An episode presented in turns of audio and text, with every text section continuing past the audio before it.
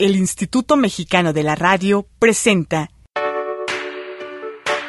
Historias Cienciacionales. Ciencia para tus oídos.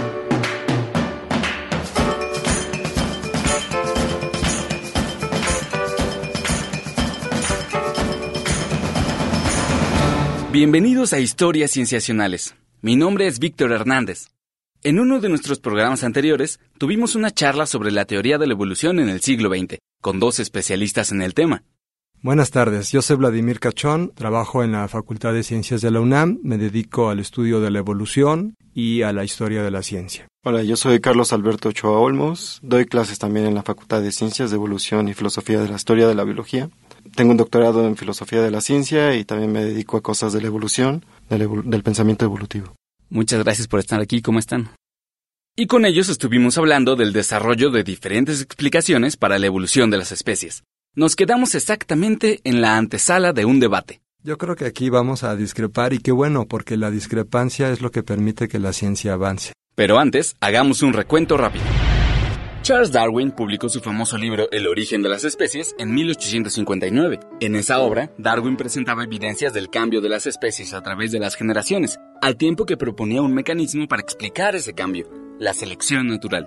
La gran mayoría de los naturalistas de su tiempo se convencieron de que la evolución es un hecho, pero no todos aceptaron a la selección natural como la principal fuerza del cambio. Bueno, hay una frase muy famosa de Julian Huxley que es el eclipse del darwinismo. Entonces en ella dice que la teoría de la evolución original de Darwin pues no dominaba a finales del siglo XIX y principios del XX, principalmente por tres teorías. Una de ellas es el lamarquismo o neolamarquismo, la segunda es el saltacionismo y la tercera es la ortogénesis. Tenemos entonces diferentes posturas que dicen que eh, la selección natural no es la fuerza más importante en la evolución y atribuyen esos procesos evolutivos a diferentes fuerzas. Lo que ellos dicen es que la selección natural te puede explicar el color, supongamos, de una pluma. Sí puede ser verde, roja, lo que sea. Pero eh, el origen de la pluma es un contexto totalmente distinto.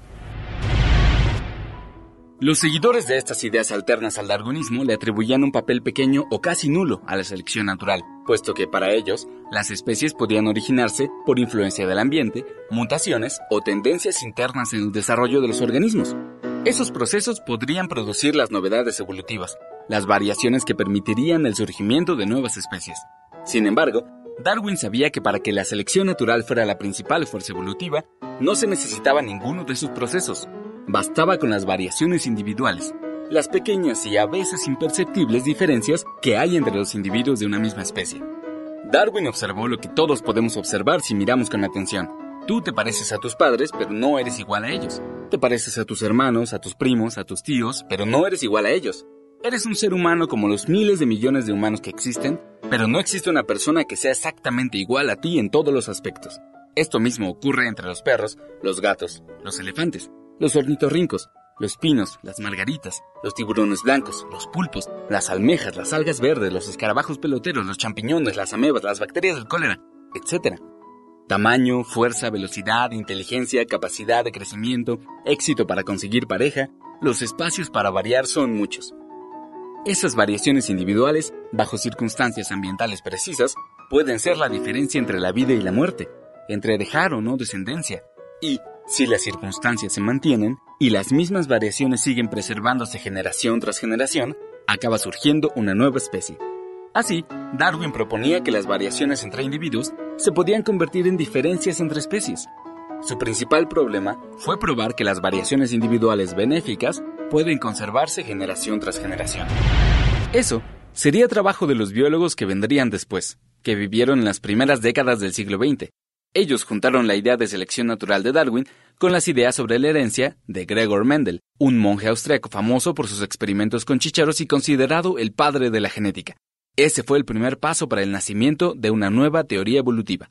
El primer paso fue entender que la selección natural y la genética no están peleadas, no son diferentes explicaciones, sino que son dos partes de una explicación que puede estar eh, junta, puede darse de manera conjunta. Este paso, que es el unir la teoría de Darwin de selección natural con la genética de Mendel, fue el primer paso importante en la nueva síntesis.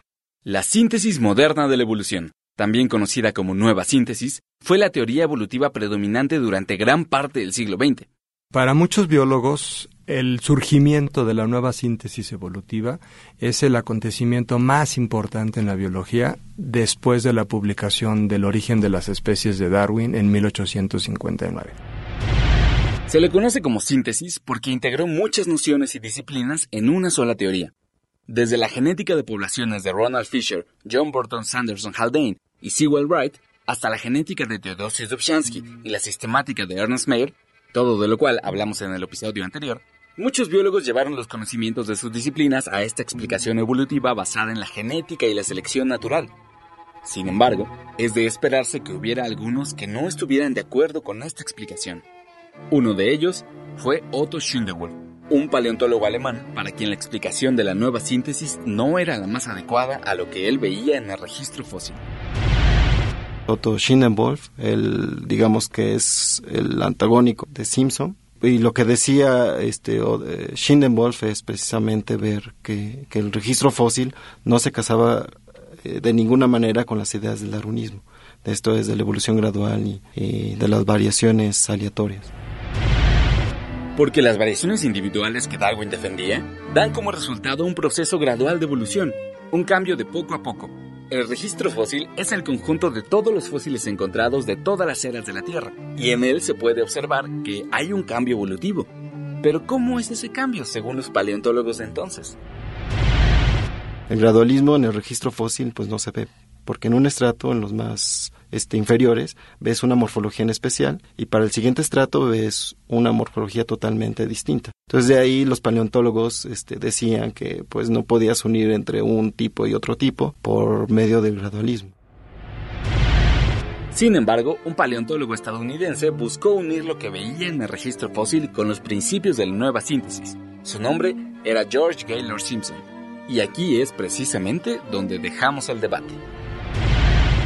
Y de Simpson me parece que no hemos hablado todavía. De Simpson no hemos hablado y viene muy a cuento ahora que acaba de mencionar Carlos a Schindewolf. Eh, Schindewolf, como bien ha dicho Carlos, era un paleontólogo que él no veía que el gradualismo operara en lo que él analizaba del registro fósil. Pero vale la pena decir que eso era la opinión de un paleontólogo o de un grupo de paleontólogos. Pero hay otros liderados por George Gaylord Simpson, que se considera el tercer gran arquitecto de la nueva síntesis junto con Dobzhansky y con Mayer, y Simpson, que era paleontólogo, veía exactamente lo contrario que Schindewolf.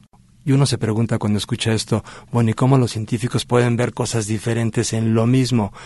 Y lo que pasa es que la evidencia además necesita interpretarse. Si uno encuentra un fósil enterrado a 20 metros de profundidad en una cantera, uno puede decir, ok, este fósil demuestra que existió este animal y deduzco que ya no existe porque nadie lo ha visto vivo. Hasta ahí todos estamos de acuerdo.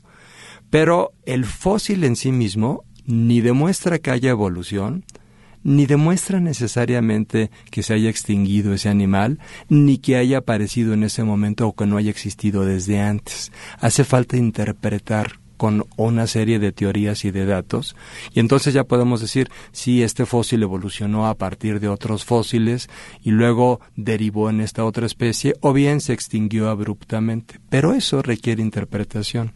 Y la interpretación que hacía Schindewolf era muy diferente de la que hacía Simpson.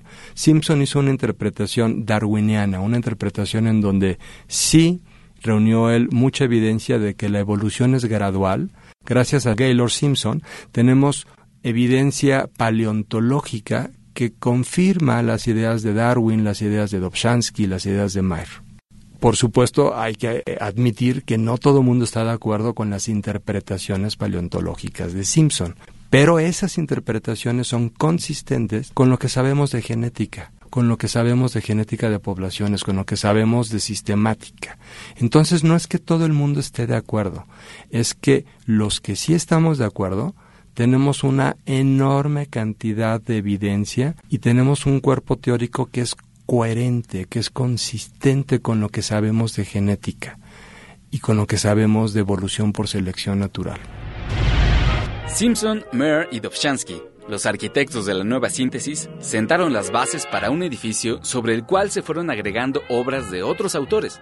Julian Huxley, biólogo inglés que con su libro Evolución, la síntesis moderna, publicado en 1942, bautizó a esta teoría.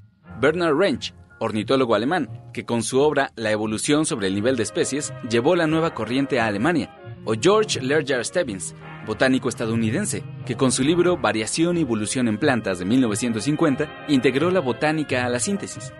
Para Mayer, sin embargo, la fecha definitiva de consolidación de la síntesis fue del 2 al 4 de enero de 1947, durante un simposio internacional celebrado en Princeton, Nueva Jersey. Ahí hubo un acuerdo sobre cuáles eran los principios de esa síntesis, sobre qué incluía y qué no. Hablemos de qué fue lo que la síntesis, o sea, entendiendo como una, un, cierre de filas, un retomar de muchas ideas, qué fue lo que la síntesis incluyó y qué fue lo que dejó fuera. Sí, bueno, pues este, precisamente lo que hace la síntesis es unir, como había dicho Vladimir, evidencia genética, evidencia también de los naturalistas, de lo que se veía en la, eh, la variación que se veía en la, en la naturaleza, eh, y, con Simpson, evidencia paleontológica de cómo interpretar ahora más bien el darwinismo, porque bueno, quiero hacer un énfasis que a veces lo que eh, se habla mucho de la teoría de Darwin, o la teoría por selección natural, pero creo que va un poco más allá de eso. Ejemplos, Darwin pues era un crítico incluso de esto que llaman adaptación. La adaptación es que casi todas las estructuras de cualquier individuo pues tienen una función. El darwinismo se caracteriza mucho por eso, porque parece que todo mundo quiere explicar los caracteres por la adaptación, pero lo que dice Darwin en el origen de las especies, en el capítulo 6, dice, cuidado, ¿no? O sea, no todas las cosas, este, todas las estructuras son adaptaciones, y él hace una crítica a sí mismo de eh, la teoría de la selección natural. Entonces, el problema de la síntesis es que precisamente ellos se casan con el adaptacionismo, intentan explicar casi todo, este, las estructuras, la, la morfología, la forma del, del organismo, entonces, bueno, ejemplos, ¿no? De la adaptación, las pestañas. Uno se puede preguntar, pues, ¿para qué son las pestañas? Ah, pues para proteger del polvo, algo así. Entonces, siempre uno está buscando una función de cada una de las estructuras. Y esa es una de las características que tiene la síntesis moderna. ¿no? Este es otro punto de desacuerdo surgido en ese entonces que se mantiene en la biología moderna. ¿Acaso todos los rasgos de los organismos son adaptaciones? ¿Todos tienen funciones? Alas, patas, dientes, ojos, manos, seguro tienen alguna función, pero ombligos, apéndices, lóbulos de las orejas. Volveremos a este punto más adelante. Por ahora, vamos a un corte y regresamos. Vamos a un corte y regresamos. Tú escuchas historias cienciacionales. Ciencia para tus oídos. Ciencia para tus oídos.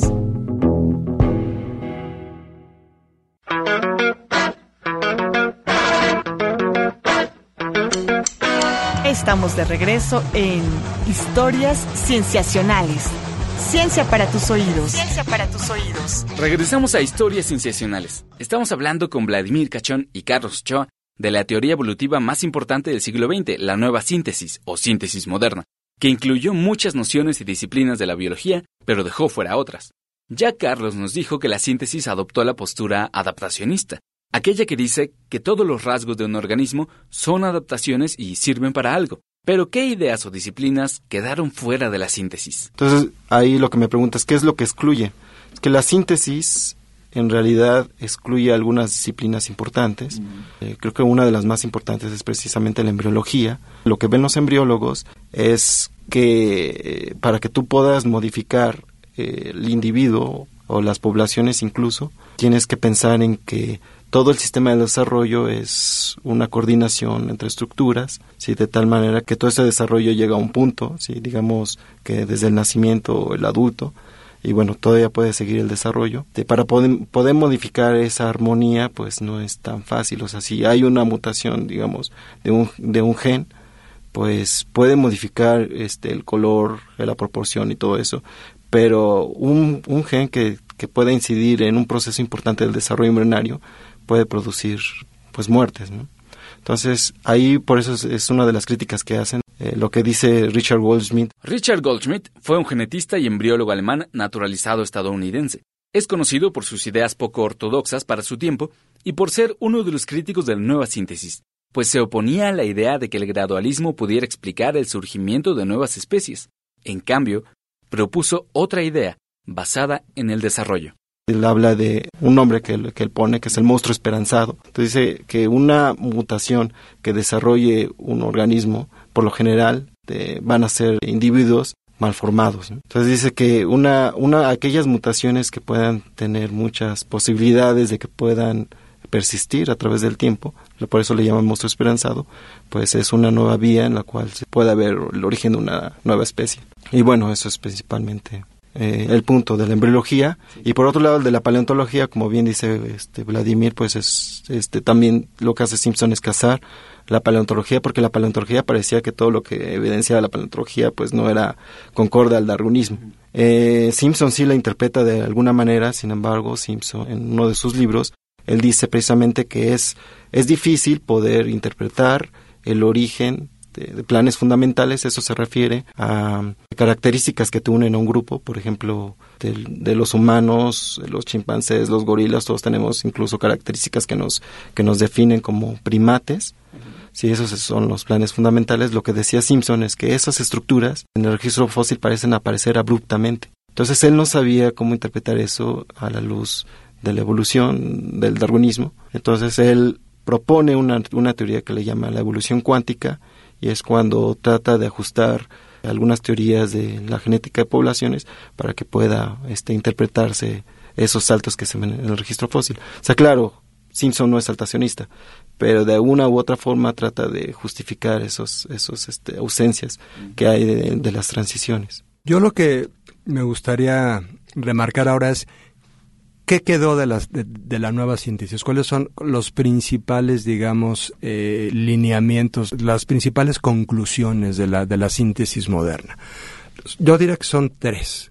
La primera es que la evolución ocurre principalmente, conce que digo principalmente, no únicamente, principalmente por selección natural que la selección natural es la principal fuerza evolutiva y además es la única que produce adaptaciones. Y si lo que vemos en los organismos son principalmente adaptaciones, todas las adaptaciones son producto de selección natural. Eso sería, digamos, el, lo primero que podríamos establecer de la nueva síntesis. Que ese era precisamente un punto de debate. Un punto de debate muy importante que yo sé que sigue un poco a debate con algunos biólogos. Los que estamos de acuerdo con la nueva síntesis, no tenemos duda de que la selección natural es la principal fuerza si quieres me puedo extender un poco en esto en un, en un minuto, pero quisiera terminar las otras dos conclusiones de la nueva síntesis. Otra es que la evolución es un proceso poblacional no es un proceso que ocurra en individuos con grandes mutaciones que den origen de una manera saltacional a nuevas especies. No, ocurre dentro de poblaciones que tienen que quedar aisladas genéticamente y al mismo tiempo para que se dé ese aislamiento eh, genético tiene que haber un aislamiento geográfico casi siempre y eh, en esa población es en donde ocurre la evolución. Y tercero, que la evolución es gradual. Aquí también hay discrepancia actualmente. La evolución es gradual en el sentido de que no se da en un paso ni en dos, tres pasos. Generalmente se da a través de varias generaciones de una manera gradual. Esas serían, digamos, las tres principales conclusiones de una teoría que, insisto, es una teoría que es una teoría genética de la selección natural. Uno de los aspectos más interesantes de este periodo de la biología es que, como estamos escuchando, se plantearon preguntas sobre las cuales se sigue discutiendo hoy en día. Las polémicas siguen no porque no haya habido avances o descubrimientos que ayuden a zanjar la discusión, sino porque lo que ahora se sabe ha complicado aún más estas discusiones. De esto podríamos hablar en futuros programas. Por ahora, volvamos a una de esas polémicas. Hablemos ahora un poco de la selección natural. ¿Es o no es la principal fuerza evolutiva? ¿Por qué decimos la principal y no la única? Porque todos estamos de acuerdo hoy en día, todos, en que hay otras fuerzas evolutivas. Si evolución es lo que produce un cambio, también el cambio puede ser producido por un proceso que llamamos deriva génica, que básicamente es que algunos genes pueden instalarse en una población solamente por azar, no por selección natural. Entonces ocurre deriva génica también. Ocurre flujogénico, están las mutaciones que permiten que haya variaciones nuevas. Entonces hay otras fuerzas evolutivas además de la selección. Pero de todas esas fuerzas evolutivas, ninguna más que la selección puede producir adaptaciones. Ahora, si alguien nos está escuchando podrá preguntarse, bueno, y entonces, ¿cuál es la principal fuerza evolutiva? ¿Es la selección o es la deriva génica o es el flujo génico o es la mutación? ¿Cuál es la principal fuerza evolutiva? Y yo les diría, ¿por qué no lo responden ustedes mismos observando la naturaleza? Déjenme retomar un poco los ejemplos que Carlos dio al principio. Habló de los lemures. Si observamos a los lemures en Madagascar, lo que vemos son unos primates que son capaces de brincar de un árbol a otro, de asirse a las ramas, de conseguir alimento, de luchar por establecer territorios, tienen un pelaje que los aísla del medio ambiente, tienen un sistema de señales que les permite comunicarse tanto químicamente como auditivamente. Todo esto permite que los lemures funcionen muy bien en los diferentes medioambientes que habitan. En Madagascar hay diferentes medioambientes, hay unos lemures que están en, un bosque tropical lluvioso, hay otros que están en una parte desértica, otros que están en unas formaciones rocosas, y cada uno logra sobrevivir muy bien a ese medio ambiente. ¿Por qué? Porque está bien adaptado para poder estar ahí, porque el medio ambiente ha permitido junto con la selección natural que queden las adaptaciones. Lo que vemos muchos biólogos cuando vemos a un organismo es que está bien adaptado a su medio ambiente, que logra sobrevivir porque presenta adaptaciones. Si vemos a una rana, vemos que la rana puede nadar en el agua, tiene los dedos palmeados para poder impulsarse en el agua. Si vemos a los cetáceos, que también mencionó Carlos, lo que vemos es que pueden nadar muy bien porque tienen un cuerpo hidrodinámico. Además, han desarrollado muchos de ellos eh, una manera de comunicarse mediante ecolocalización, igual que los murciélagos, lo cual les permite además encontrar a su alimento y en algunos casos como en los cachalotes inclusive hacer descargas de ecolocalización que ataranta a los peces y les permite atraparlos después. Bueno, todo eso son adaptaciones. Todo lo que le ayuda a un organismo a sobrevivir mejor en el medio ambiente en el que vive son adaptaciones. Y el único mecanismo que conocemos desde Darwin hasta el día de hoy que es capaz de producir una adaptación es la selección natural. Entonces, yo cuando veo la naturaleza, lo que yo veo son adaptaciones por todos lados. Si otras personas lo que ven es otra cosa, entonces podrán pensar que la fuerza evolutiva principal es otra. Pero aquellos que, como yo, vean adaptaciones, coincidirán conmigo en que la selección natural es la principal fuerza evolutiva.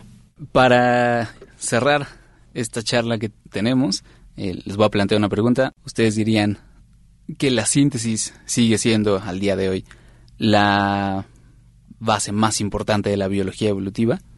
Yo creo que aquí vamos a discrepar y qué bueno, porque la discrepancia es lo que permite que la ciencia avance. Es importante que pensemos diferente porque eso impulsa investigar. Y entonces yo te diría, sí, definitivamente, la nueva síntesis es la teoría más importante que tenemos en la biología. Bueno, para mi punto de vista, en la nueva síntesis es un movimiento que es importante, por supuesto, o sea, no podemos quitarle la importancia. Sin embargo, con los nuevos descubrimientos que hemos tenido sobre genética este, del desarrollo principalmente, y podemos decir que estamos ahora integrando una nueva síntesis. Una nueva, nueva síntesis. Una nueva síntesis. O sea, hay dos posturas con esto de una nueva síntesis. Por un lado, bueno, hay, hay personajes que dicen, vamos a extender la síntesis. Es, esto quiere decir, vamos a integrar el desarrollo y otros, de otros fenómenos, otras teorías, para poder estar de acuerdo con lo que se hizo en aquellos años, ¿no? los 40 del siglo pasado. Y hay otros personajes, en los cuales me incluyo, que hay que abandonar muchas cosas fundamentales que se desarrollan en la síntesis. No hay que integrarlas, sino más bien hay que verlas desde otro punto de vista. Entonces, con esto, este, tampoco no quiero confundir a, los que nos escuchan. Con esto quiero decir que la selección natural no significa que no sea una fuerza importante, lo es, como muchas otras. Pero yo lo que veo en este, en ese sentido es que la selección natural, además de otros procesos, principalmente los del desarrollo, pueden explicarte un montón de cosas. Y en esto, si alguien me pregunta, ¿crees que la selección natural sea la fuerza más importante? Diría, es importante, pero no es más importante que otras. Y con esto de, como este, Vladimir, con este ejemplo de las adaptaciones, Eh, mi manera de pensar es que hay adaptaciones, pero de eso no podemos decir, por ejemplo, de las estructuras mismas, las estructuras de los organismos, nos ayudan incluso a agruparlos, ¿no? Por ejemplo, tener diferentes especies de ranas, todas siguen teniendo las mismas estructuras, no dejan de ser una rana. Y la misma crítica se lo decían a Darwin en el siglo XIX, con un personaje muy importante que se llama Richard Owen. Richard Owen, un paleontólogo y anatomista inglés, que, entre otras aportaciones, acuñó la palabra dinosaurio. Le decía Darwin, puedes explicar las diferentes variedades de palomas, todas las palomas que a ti se te ocurran, porque Darwin usaba las palomas para decir, ah, pues miren, los, de la selección artificial te puede llevar a esto, ¿no? Eh, desde una paloma con un montón de plumaje, unas con un pecho impresionante, y decía Richard Owen, pues sí, puedes tener diferentes variedades, pero no puedes originar una paloma. Y ahora con, con respecto a las adaptaciones estoy de acuerdo con Vladimir, que es el eh, la selección natural es el proceso que te lleva a las adaptaciones.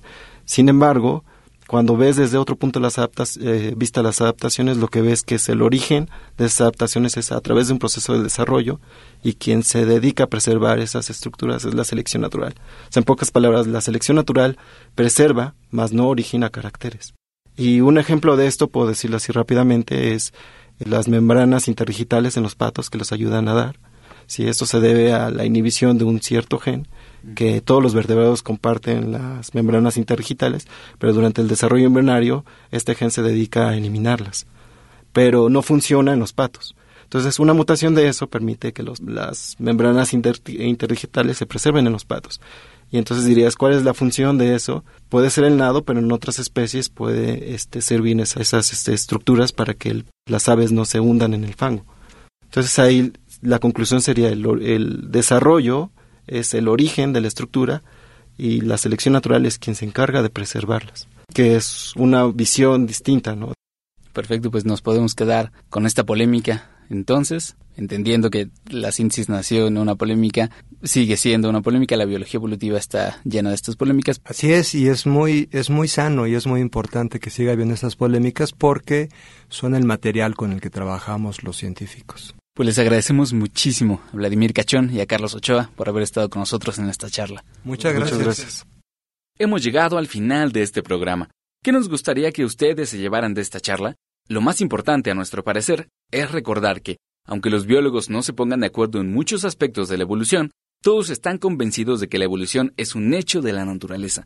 Está tan presente en todos los aspectos de la vida que es prácticamente imposible explicar esta sin tener en cuenta la evolución. Y precisamente como es el fenómeno más importante de la vida en la Tierra, tanta tinta se ha derramado y tanto tiempo se ha invertido para tratar de explicarla. Siempre habrá polémicas, pero es así con los aspectos más relevantes de nuestra realidad, y la evolución es uno de ellos. Esperamos que hayan disfrutado este episodio. Agradecemos mucho a Carlos Ochoa y a Vladimir Cachón por el tiempo que nos prestaron para esta charla y por proporcionarnos documentos para prepararla. Si ustedes quieren hacer alguna pregunta, comentario, recomendación, lo que gusten, Contáctenos en nuestras redes sociales, en Facebook, Tumblr o WordPress como Historias Cienciacionales, en Twitter como arroba cienciacionales, todo con C, en correo como historiascienciacionales arroba gmail.com. Nos encantaría saber de ustedes. Participaron en la realización de este programa Marcela Montiel en edición y producción, Carolina Durán en edición y diseño de audio, Roberto Portillo en edición y grabación y Manuel Compatitla en los controles técnicos. Les agradecemos mucho. Nos vemos la siguiente semana para otro episodio de Historias Cienciacionales. El Instituto Mexicano de la Radio presentó Historias Cienciacionales. Ciencia para tus oídos.